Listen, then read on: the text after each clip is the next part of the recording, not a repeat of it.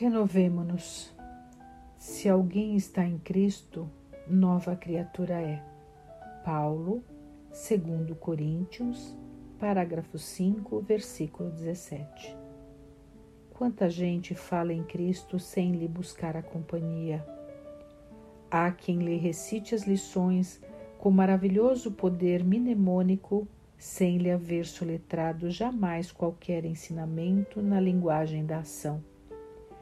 Há quem se reporte ao Evangelho anos a fio, sem lhe procurar a inspiração em momento algum. Muitos dizem: Quero Jesus, mas não o aceitam. O problema do cristão, todavia, não é apenas suspirar pelo Senhor, é permanecer com Ele, assimilando-lhe a palavra e seguindo-lhe o exemplo. Não apenas crença, mas comunhão.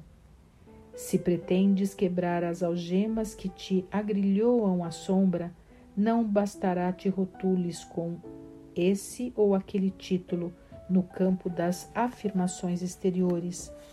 É imprescindível te transformes por dentro, fazendo luz para o cérebro e luz para o coração.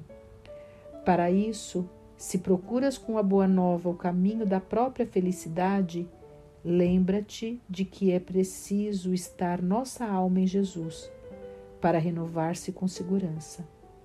Aprendamos a ver com o entendimento do Senhor, a ouvir com a sublime compreensão que lhe assinalou a passagem no mundo, a trilhar a senda humana com o sentimento que lhe marcou as atitudes e a usar as mãos no sumo bem, como as utilizou o Divino Mestre e certamente ainda hoje seremos nova criatura ajudando a terra pela qualidade de nossa vida e edificando em nós mesmos a excelsitude do céu.